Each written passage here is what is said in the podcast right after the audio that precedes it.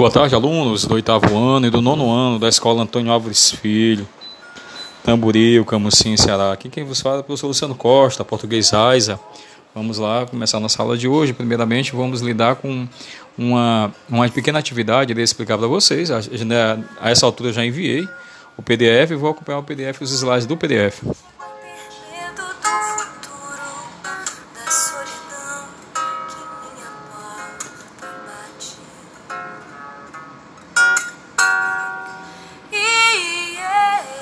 Né? Falando um exercício sobre o gênero crônica, né? Aí é uma questão, é uma questão assim um pouco acima do nível de vocês, mas eu quero demonstrar que dá para se resolver a qualquer nível, né? É uma questão que caiu no Enem em 2008. Aí diz assim a leitura: São Paulo vai se recensear. O governo quer saber quantas pessoas governa. A indagação atingirá a fauna e a flora domesticadas. Bois, mulheres e algodoeiros serão reduzidos a números e inverti invertidos em estatísticas.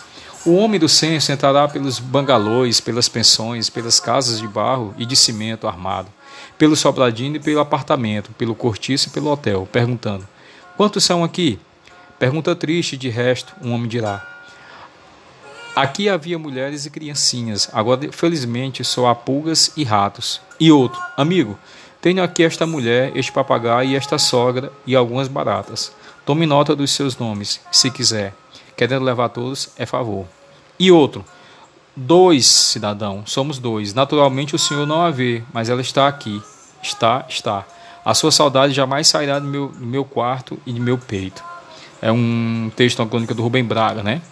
Aí a, a pergunta, a indagação diz assim: o fragmento acima, em que há referência a um fato sócio-histórico, o recenseamento apresenta características marcantes do gênero, do gênero crônica. Qual dessas alternativas marca corretamente? Qual delas é, um, é uma característica marcante do gênero crônica? A letra A.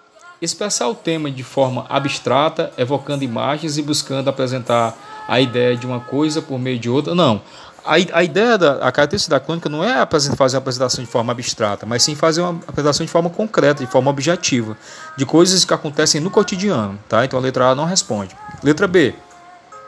Manter-se fiel aos acontecimentos retratando os personagens em um só tempo e em um só espaço. Não, presta atenção até que um só tempo tudo bem, mas não é só um espaço. Então é, é os diálogos é como se ele tivesse entrado em três ou quatro casas diferentes. Então não é um só espaço. São é, na verdade é, um, é como se fosse um determinado local, mas não um só espaço. Então a resposta não pode ser a letra B porque ele fala só tempo e um só espaço, tá? É, é mais de um espaço. A letra C diz assim. É, sobre a característica né, mais marcante. Letra C. Contar a história centrada na solução de um enigma, construindo os personagens psicologicamente revelando-se pouco a pouco. Não, não. Ele não faz o, a, a, construção dos personagens psicologicamente. Ele vai fazer, o cara vai fazer perguntas aos personagens. Não existe nada psicológico, é uma coisa bem, bem real, bem, bem concreto, né? Letra D.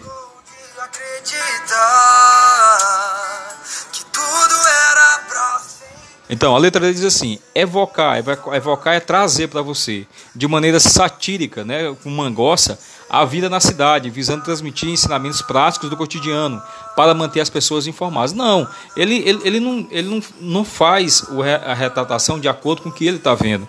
Ele faz a retratação de acordo com ele que foi perguntando para os personagens, tá? Então, a nossa resposta da primeira questão é a letra E valer-se de tema do cotidiano como ponto de partida para a construção de texto que recebe tratamento, estético. Por que tratamento estético?